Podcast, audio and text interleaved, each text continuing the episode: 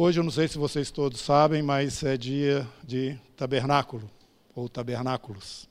Quantos sabiam? Levanta a mão aí. Poucas pessoas. Nós aqui temos esse cuidado de pontuarmos todas essas três festas. No princípio nós fazíamos isso com alguma programação assim mais elaborada, né? Tínhamos músicas próprias, que nos lembravam ou nos faziam assim essa relação mais próxima com Israel. Tínhamos uma decoração, tínhamos algumas coisas assim que marcavam mais essa data.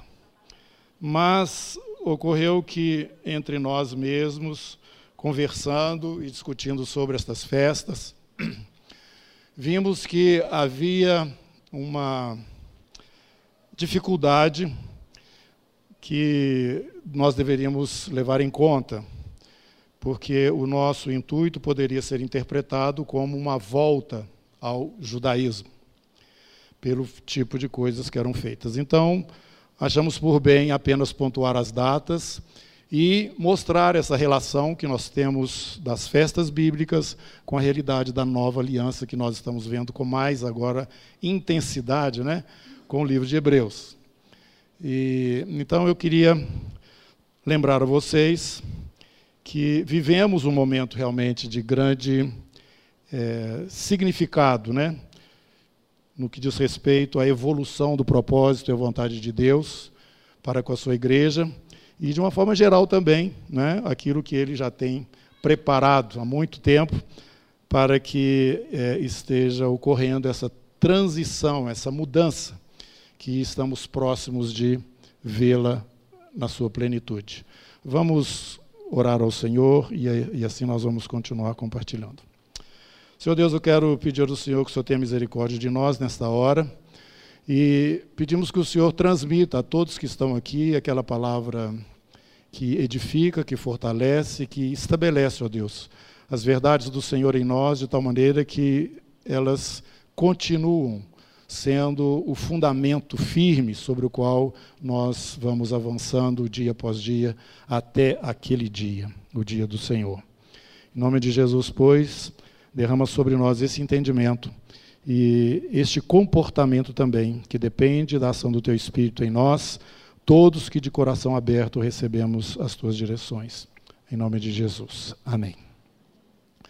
Irmãos, eu estou explicando estas coisas porque Hoje nós vamos tocar nesse ponto, tabernáculo, mas não da forma como nós temos falado nas reuniões anteriores, quando falamos sobre o livro de Hebreus, porque ali nós estamos vendo que o nosso tabernáculo, é, ele acontece, a nossa festa propriamente de, tabernáculos começa quando a igreja é arrebatada e Assim como que na terra os judeus celebram durante sete dias esta festa, a nossa vai ser sete anos ali com o Senhor. E existe essa diferença brutal entre a segunda aliança e a primeira aliança. Mas eu quero realçar hoje a primeira aliança. E eu quero fazer isso porque eu percebo que nós não podemos nos desconectar e criar um, um, uma ideia, assim, eu diria, de competição entre estas estas alianças, a interpretação que fazemos delas, porque, na verdade, o que o inimigo está fazendo nesses últimos dias é criar confusão e tentando de todas as formas tirar o sentido daquilo que é muito claro se nós formos assim estudiosos né, da palavra e buscarmos a, é, esta revelação assim de uma forma sincera, sem um pré-julgamento, sem alguma coisa anterior que já determine para qual direção que nós queremos ir. Nós temos que viver na presença do Senhor com o coração aberto, irmãos, porque na verdade nós vamos ser escandalizados conosco mesmo em algum momento. Quando você acha que a coisa é assim e, e, tem aquela convicção interior, até o dia que o Espírito fala para você: não, não é assim que você pensa, não é da forma como você acha, e ele te traz então mais entendimento sobre essa questão. Portanto, nós temos que ter o coração sempre aberto, e a nossa preocupação aqui nesse ministério é caminhar no equilíbrio. Repita comigo: equilíbrio. Isso. o que não é simples nem fácil nos dias que vivemos, como eu já falei, são dias de grande confusão. Quando lemos lá em Timóteo, Paulo falando qual que é o caráter do homem desses dias, nós ficamos impressionados, porque esse homem, ele fala alguma coisa que ele não crê naquilo de fato, ele vive de uma forma diferente daquilo que ele fala. Então, são os dias que nós vivemos onde a mentira é apresentada como verdade, a verdade é apresentada como mentira. E aquelas pessoas que não têm uma informação realmente de Deus, elas vivem, elas ficam confusas nessa hora. E muito mais no nosso meio, a igreja, do que lá fora, eu diria. Por quê? Porque aqui nós temos um objetivo, uma meta, nós estamos observando e buscando coisas bem superiores àquelas que o nosso dia a dia aqui também está mostrando. Portanto, eu, eu me sinto um, um pouco responsável por isso, porque às vezes, quando nós falamos sobre a antiga aliança, é, algumas pessoas amam tanto, acham tão maravilhosa essa aliança, e realmente é, que elas se apegam àquilo, tendo aquele, aquele entendimento que a forma, a maneira, os objetos ou coisas que dentro da antiga aliança estavam presentes, têm que agora obrigatoriamente estar fazendo parte daquilo que é a vida da igreja, quando na verdade não é isto. Nós sabemos que essa aliança que temos hoje, o que está no passado, na antiga, é apenas uma sombra, não é a realidade. A realidade que nós vivemos hoje, estamos aprendendo isso aqui no livro de Hebreus, mais ainda do que tudo aquilo que já vimos lá, Paulo falando, né, principalmente ele, nas suas cartas, está muito acima.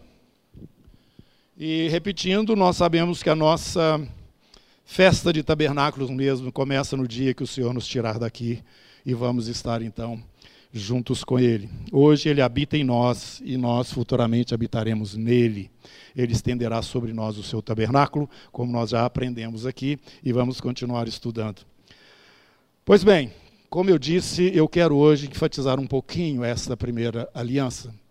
Porque, irmãos, nós estamos vivendo dias que é, este assunto está extrapolando a nossa, a, a nosso debate, a nossa conversa, o nosso estudo aqui entre irmãos.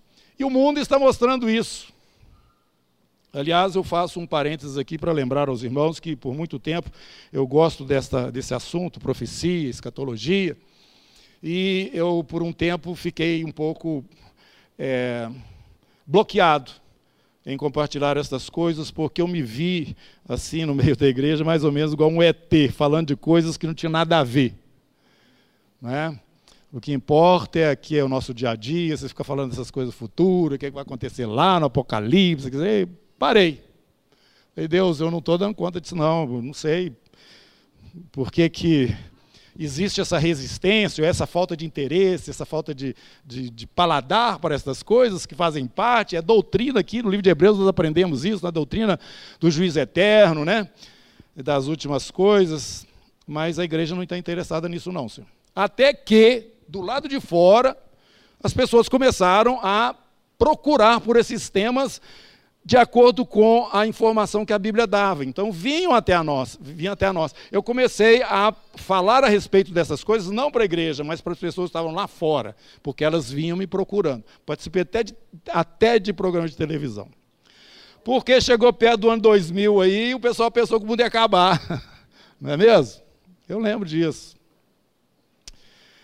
Pois bem, agora esse assunto voltou a situação nos julgou dentro desta realidade de uma forma assim muito dura. E eu estou me referindo especialmente à vacina, à peste, ao que aconteceu aí desde dois anos atrás, mais ou menos. Agora, a coisa bateu na sua porta. E não é só a porta de uma classe social mais alta ou mais baixa, nada disso. Todos. Todos. E então, esse assunto agora ficou mais sério e como eu estava dizendo, o mundo lá fora está repetindo e falando isso muito sobre os princípios judaicos cristãos, que querendo ou não, aceitando ou não, pautaram a civilização ocidental. E hoje existe uma luta muito grande entre aqueles chamados conservadores que respeitam, que aceitam e querem que as coisas continuem na direção desses princípios, valores, e outros que são radicalmente contra. E esses dois extremos estão se encontrando. Então, quando eu falo aqui, vamos explicar um pouquinho sobre a antiga aliança, estou dizendo aos irmãos que nós não podemos nos esquecer. Nós não podemos deixar de fazer uma referência de onde viemos e colocar no seu devido lugar este conhecimento em relação à sequência das coisas que hoje nós já vivenciamos e falamos. Eu vejo um preconceito entre nós com aquelas pessoas que levantam levantam Israel e falam sobre Israel e que gosta que o chofar toque e que gosta de colocar um símbolo aqui, uma bandeira de Israel, até nós tínhamos e tiramos por conta desses mesmos motivos, não, não que nós sejamos contra de maneira alguma, é exatamente esse momento que cria este, esta confusão. Nós precisamos andar com segurança e não julgados de um lado para o outro por qualquer vento de doutrina. E é muito importante você se situar na palavra de Deus, lembrando que a palavra de Deus não é só o Novo Testamento e nem só o Antigo Testamento. Você tem que entender que esses dois testamentos, eles estão interligados. Que a promessa que foi feita a Abraão lá atrás inclui o povo judeu, a nação de Israel, que inclusive tem o nome de Deus no seu próprio nome, Israel significa campeão de Deus. Deus colocou o nome dele nesta nação, neste povo,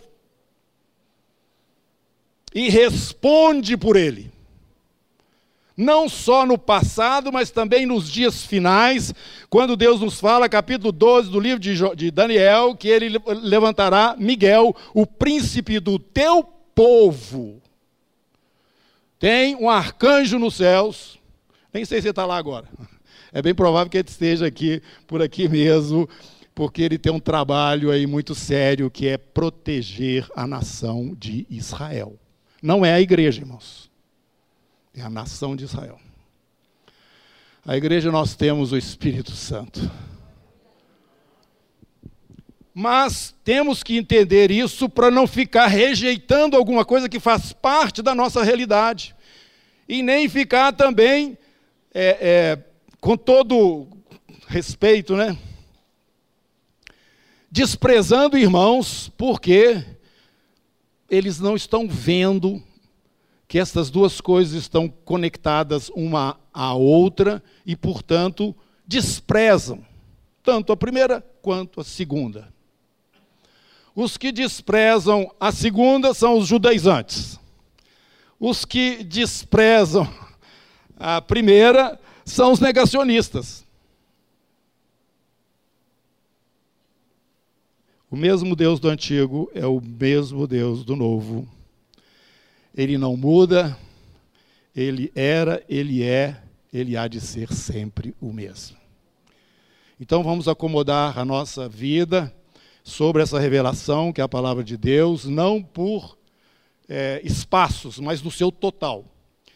E então, como eu já falei, eu quero realçar com vocês algumas coisas relacionadas à antiga aliança para que a gente então é, lembre que esse dia é um dia especial, o dia de tabernáculos, que na verdade não é comemorado num dia só, são sete dias, e de acordo com a lei, esse primeiro dia da festa era santa convocação, ninguém fazia nada, era tudo, era o feriado. E no sétimo também, dia, era também um feriado. E entre estes dias haviam sacrifícios específicos definidos e determinados pelo Senhor, que deveriam ser feitos.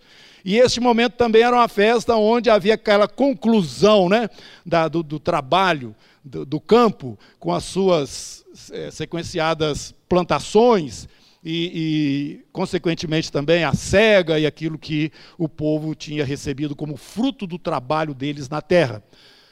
Começando com a, com a festa da lá, festa de Páscoa, né?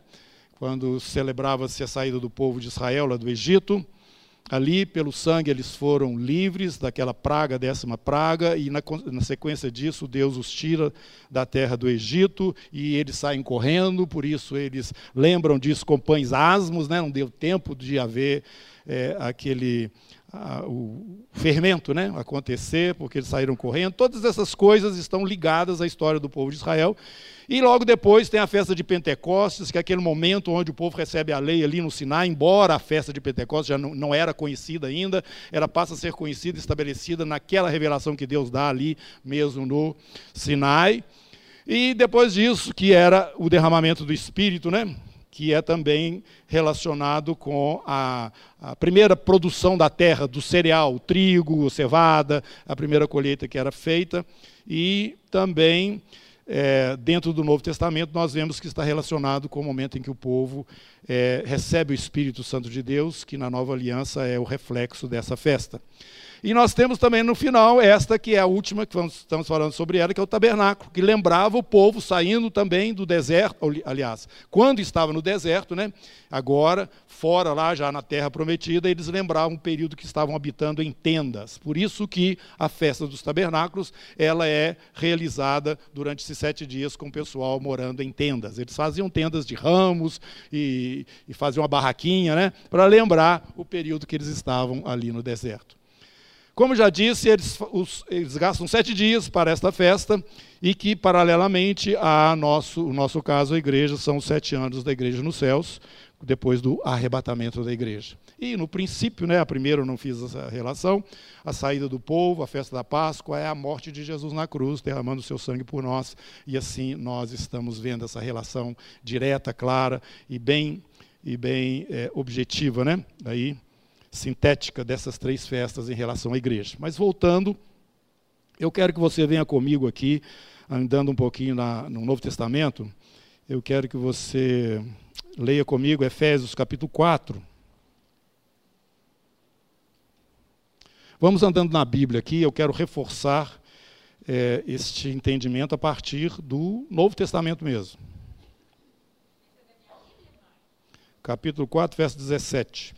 Isto, portanto, digo e no Senhor testifico que não mais andeis como também andam os gentios. Guarda essa palavra. Na vaidade dos seus próprios pensamentos, obscurecidos de entendimento, alheios à vida de Deus por causa da ignorância em que vivem pela dureza do seu coração, os quais, tendo se tornado insensíveis, se entregaram à dissolução para com avidez cometerem toda sorte de impureza. Está fazendo referência aqui aos gentios. Quem eram os gentios? São os outros povos né, que é, estão. Os povos, de uma forma geral, que não seja o povo judeu ou o povo hebreu. Por quê? Porque o povo hebreu tinha a lei e tinha já a sua orientação dada objetivamente por Deus, e essas nações não tinham nada disso. Então, Paulo está falando aqui, ó. É, digo e no Senhor testifico que não andeis como também andam os gentios. Ele não está falando os homens, não, ele está falando os gentios os que não têm o conhecimento da lei, a primeira aliança, que instruía, orientava, falava até mesmo na área de higiene, como o povo deveria se comportar, e dá todas aquelas instruções que os gentios não tinham. Eles não tinham isso. Eram obscurecidos de entendimento, alheios à vida de Deus, por causa da ignorância em que viviam. No capítulo 2 mesmo de Efésios, volta um pouquinho para trás, é essa carta que Paulo fala a respeito da igreja, é a carta que mais enfatiza esta é, família de Deus, né? Versículo 11. Portanto, lembrai-vos de que outrora vós, gentios, na carne, chamados incircuncisão por aqueles que se intitulam circuncisos, quer dizer, os judeus chamam vocês de incircuncisos, por mãos humanas, Naquele tempo estáveis sem Cristo, separados da comunidade de Israel, estranhos às alianças da promessa, não tendo esperança e sem Deus no mundo. A situação de vocês era triste demais. Como gentios que eram. mas agora vocês são igreja. Igreja. 1 Coríntios, do capítulo 10. Você venha lá comigo, 1 Coríntios 10. Versículo 32 está escrito o seguinte: Não vos torneis causa de tropeço nem para judeus, nem para gentios, nem tampouco para a igreja de Deus. Então presta atenção, querida igreja de Deus. Aqui Paulo está fazendo referência a três grupos, eles são distintos e não, nós não podemos misturar essas coisas. Ele está falando a respeito daquele que é o judeu, que está ligado à primeira aliança, que está ligado ao pacto ali do Sinai, que está ligado com toda a história de Israel, a partir de Abraão, judeu, e está falando a respeito daqueles também que não tem nada a ver com isso, que não fazem parte desse povo, os gentios. Mas tem um grupo de, aí também que ele faz referência que se chama igreja não se torne escândalo para nenhum desses três grupos. Respeite e entenda cada um no seu devido lugar. Venha comigo agora em Romanos, capítulo 9.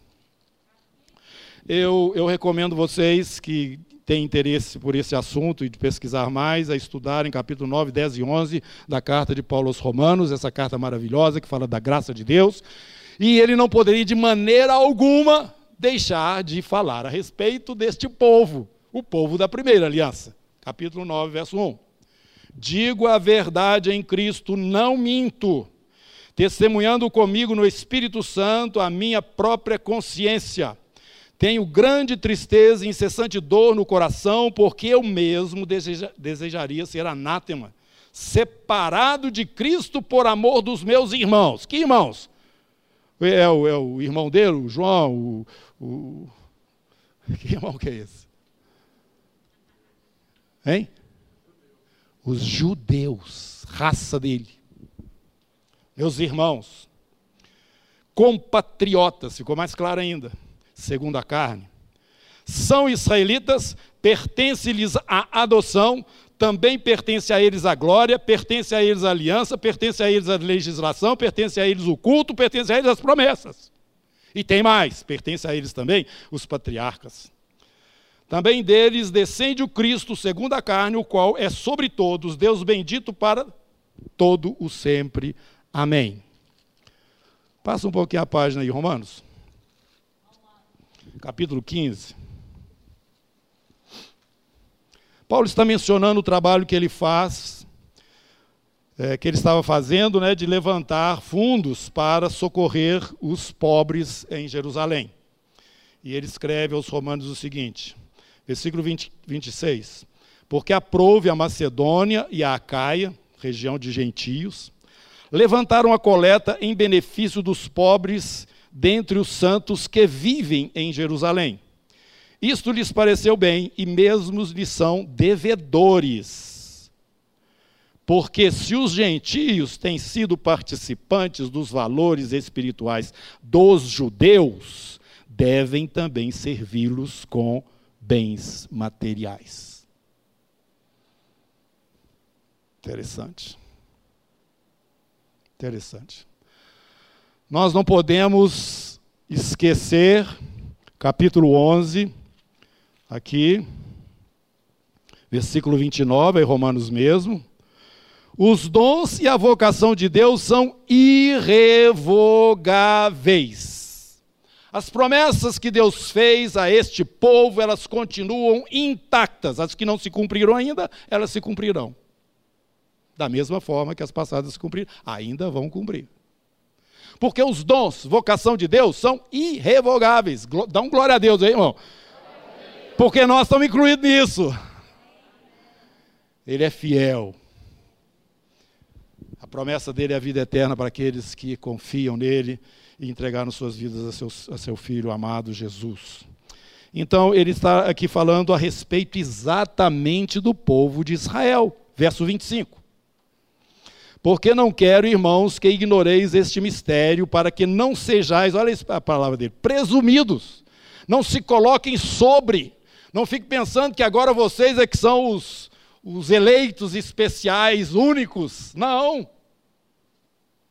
Da mesma forma que o judeu não pode mais fazer isso, nós também não.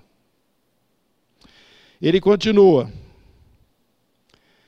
Porque veio endurecimento em, par, em parte a Israel, até que haja entrado a plenitude dos gentios.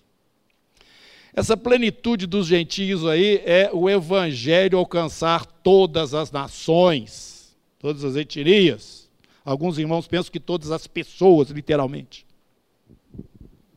Quando todas as nações, todos os gentios chegar nessa plenitude, quer dizer, já foi feito o trabalho de alcançar as nações. Jesus falou que ele não vai voltar antes que o nome dele seja anunciado, né? Então, ele fala o seguinte: veio endurecimento em parte a Israel até que haja entrada a plenitude dos gentios, e assim todo parte não. Assim todo Israel será salvo. Todo Israel será salvo. Agora tem, dentro da história até este momento, quando chega a plenitude dos gentios, que muitos passaram, judeus, claro, gerações, gerações, gerações, muitos, e eu, eu posso te dizer com uma certa segurança na palavra de Deus mesmo, se perderam, porque não creram, nem se submeteram à lei e nem tão pouco creram em Jesus como Senhor e Salvador. Mas aqui nos fala que Deus virá, o, o, libertador virá, né? Virá de Sião o libertador e ele apartará de Jacó as impiedades.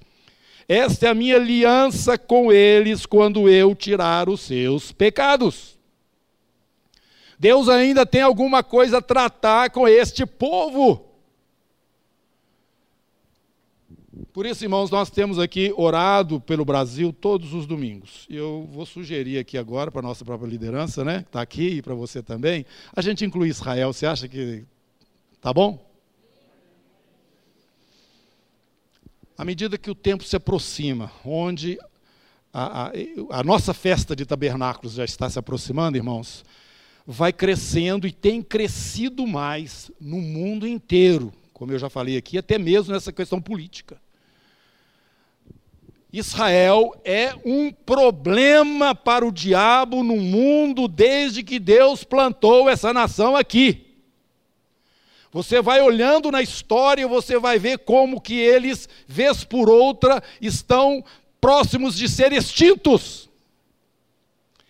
E a batalha do Armagedon, que está aqui registrada e que vai ocorrer ainda, tem como alvo a aniquilação completa desta nação, nação de Israel. Sob o aspecto natural, nós podemos dizer que o problema de Israel é ter Deus no nome. Está ligado com Deus essa nação. A única nação do mundo, parece que Deus dá, aparece em outros lugares também, tem que verificar aqui na profecia, mas seguramente, quando você fala Israel, você está falando a respeito de uma aliança que Deus fez com este povo através ali do Abraão, de uma terra. Uma terra. Se nós brasileiros podemos requisitar aqui essa terra e dizer que ela é nossa, muito mais Israel, porque Deus não deu escritura para nós, mas Deus deu para Israel.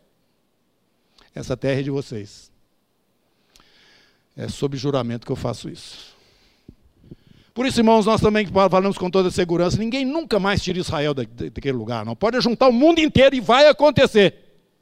Ajuntarei todas as nações da terra para peleja contra Jerusalém. Está escrito, nós vamos ler lá daqui um pouquinho.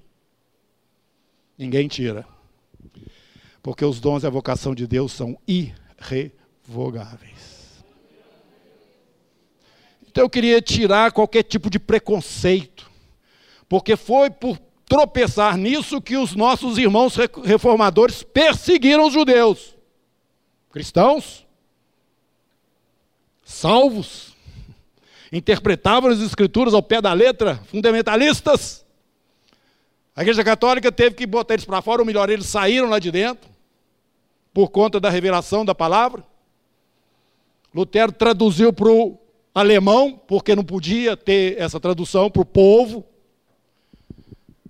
E a partir desse momento houve uma reviravolta no mundo. No entanto, eles, os próprios reformadores, eu não posso dizer todos, mas claramente Lutero teve esse posicionamento de perseguição dos judeus. E me parece que o próprio Hitler usou isso na sua perseguição para o aniquilar, que era a pretensão dele, mas jamais isso poderia acontecer, porque Deus tem o nome dele neste povo. Irmãos, nós herdamos todas essas coisas. Nós estávamos perdidos no mundo, sem Deus, sem nada, sem referência, sem coisa alguma. Agora é mais fácil a gente entender Paulo entre esses dois grupos. Porque o primeiro grupo, chamado igreja, era todo judeu. Todo.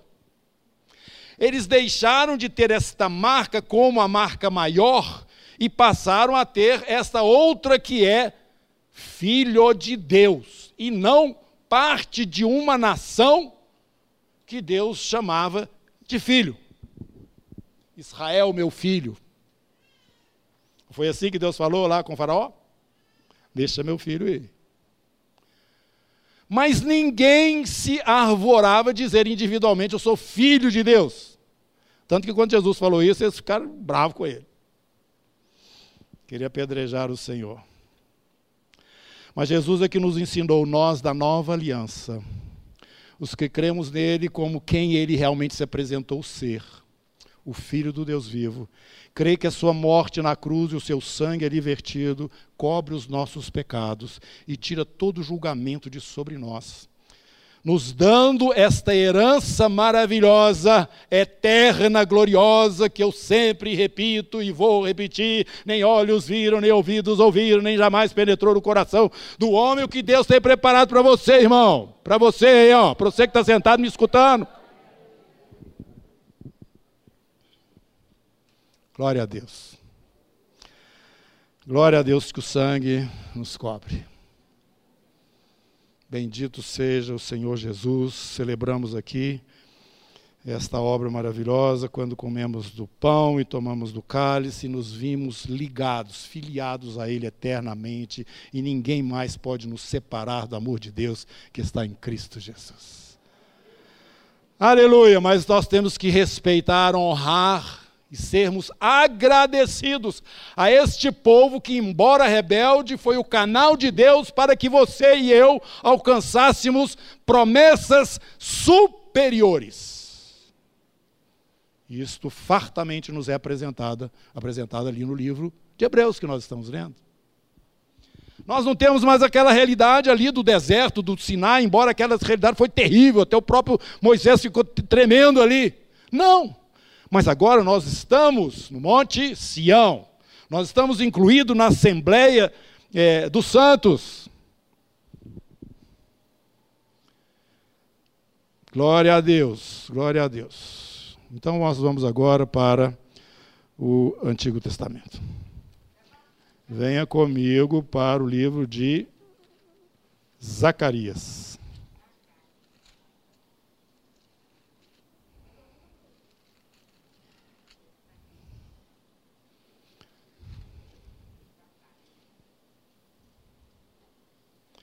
Como eu já disse para vocês, as promessas e a direção profética em relação a Israel ainda não chegou no seu final.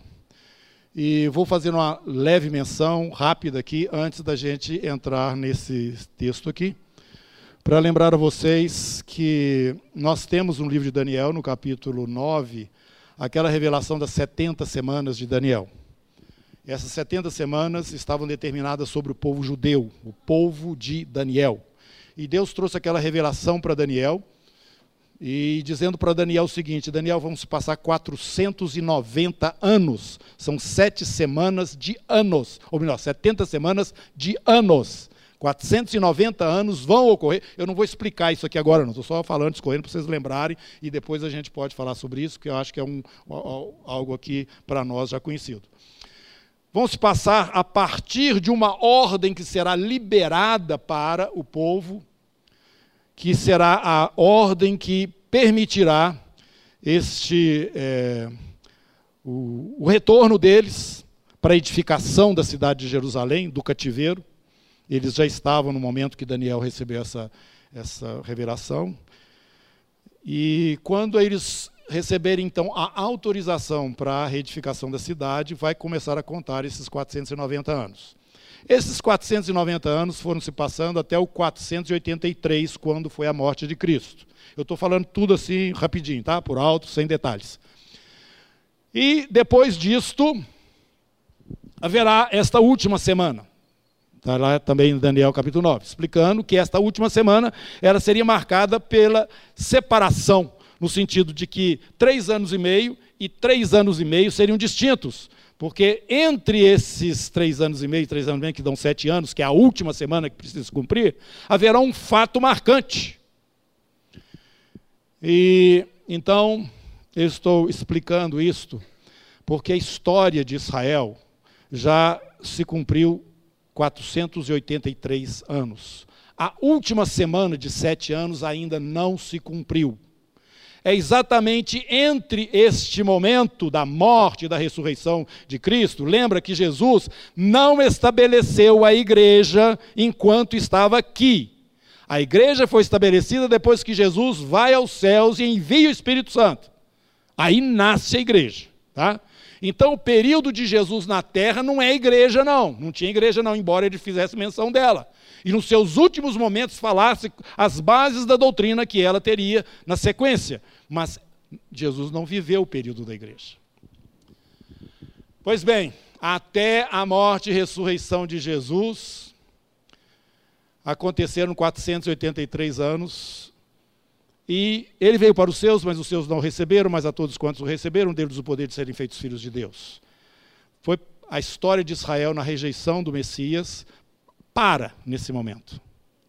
E aí aparece esse mistério do qual você participa, este novo povo, porque até então só existia judeu e gentio, aparece a igreja. Esta igreja, que é o mistério de Deus em Cristo Jesus, também mistério revelado, ela vai ter um período na terra.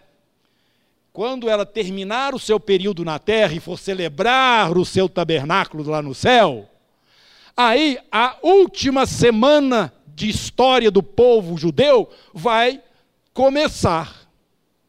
Faltam sete anos para a conclusão da história do povo de Israel, até que se inicie aquele momento profético maravilhoso que nós chamamos de milênio o reino de Deus sobre a terra. Eu estou falando essas coisas porque existe dentro das promessas de Deus algo maravilhoso para este povo que lá no seu finalzinho todos serão salvos que nós já lemos lá em Romanos. Falta algumas coisas. Zacarias no capítulo 12, vamos lá?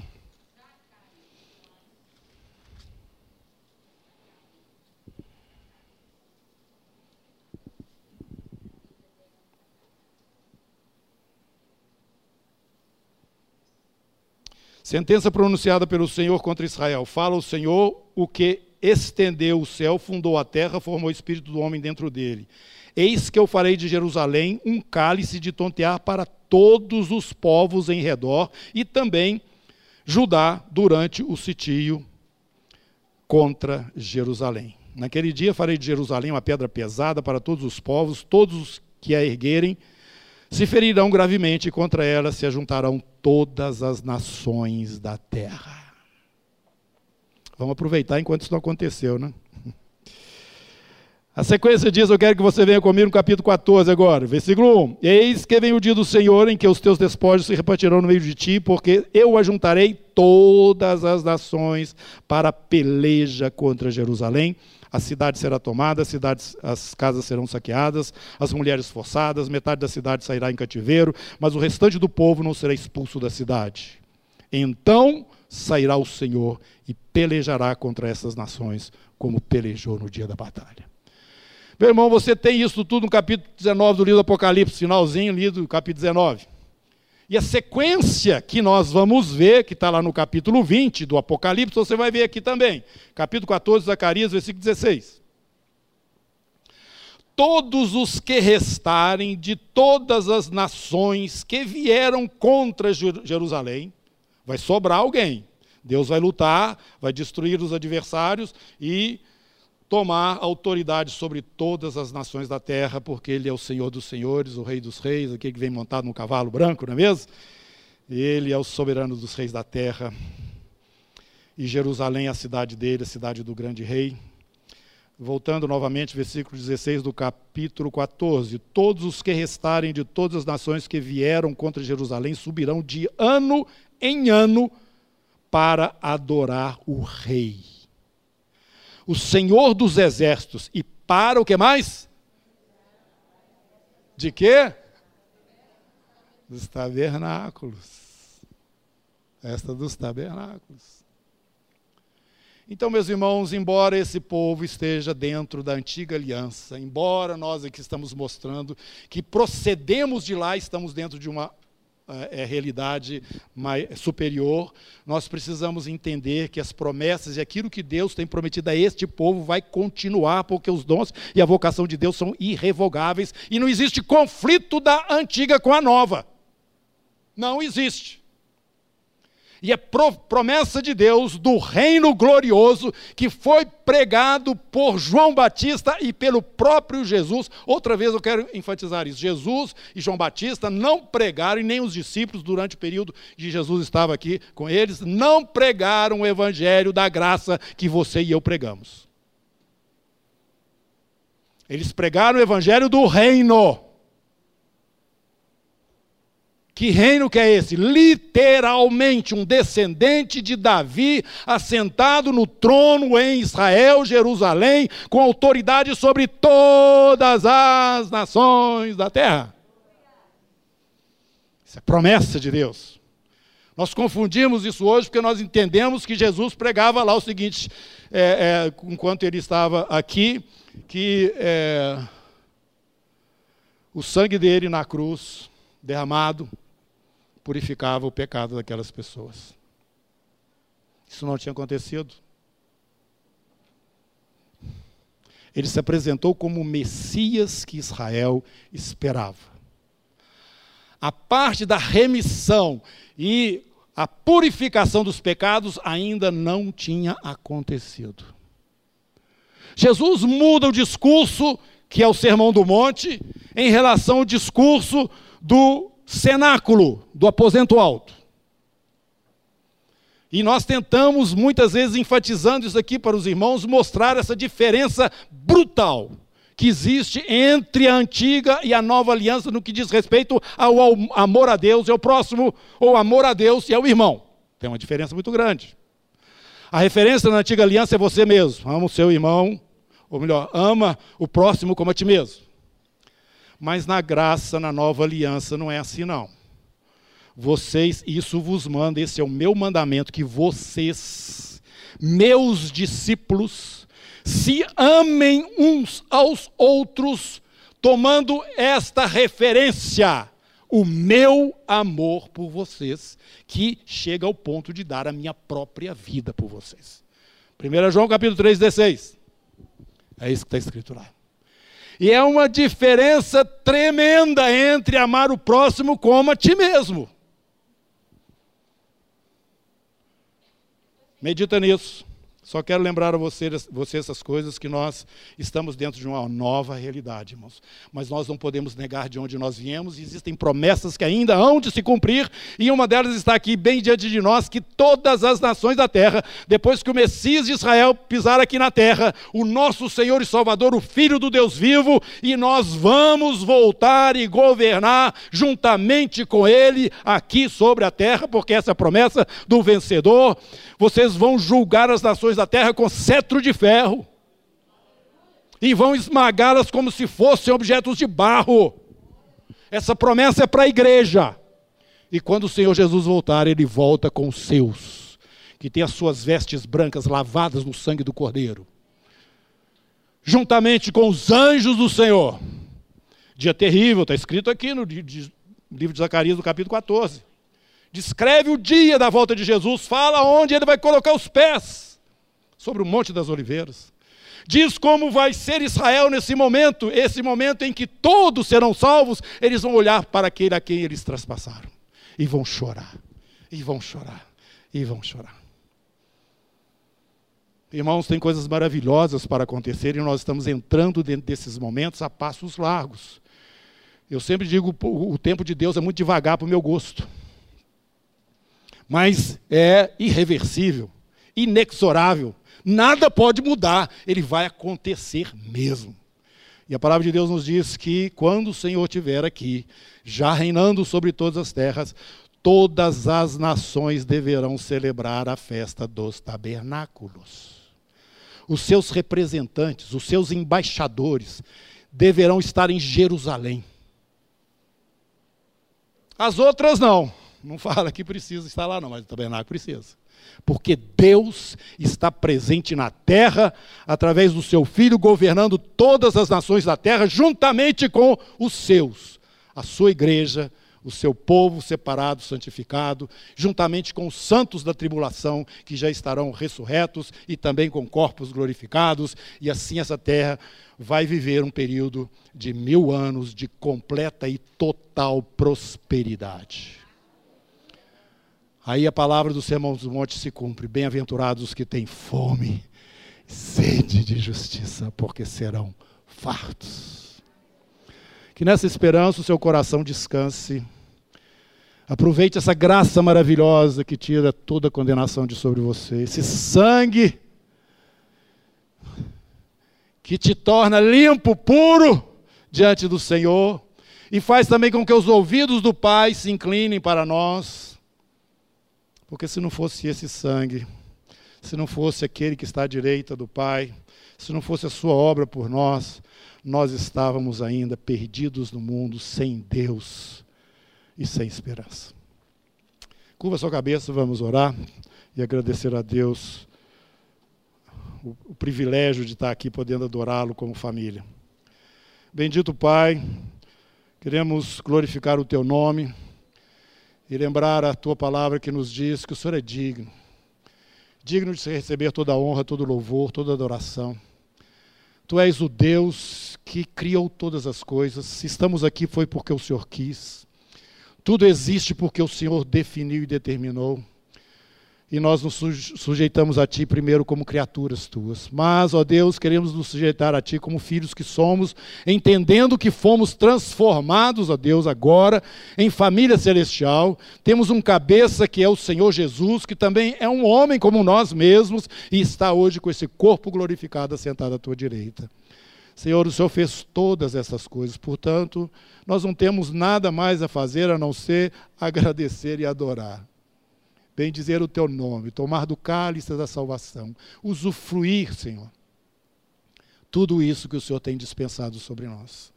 Dá-nos esse entendimento, ajude-nos a viver com equilíbrio nesses dias, Senhor Deus, sendo usados como canais limpos e desimpedidos para que o teu nome seja glorificado até os confins da terra. Em nome de Jesus. Amém. Amém. Que Deus te abençoe.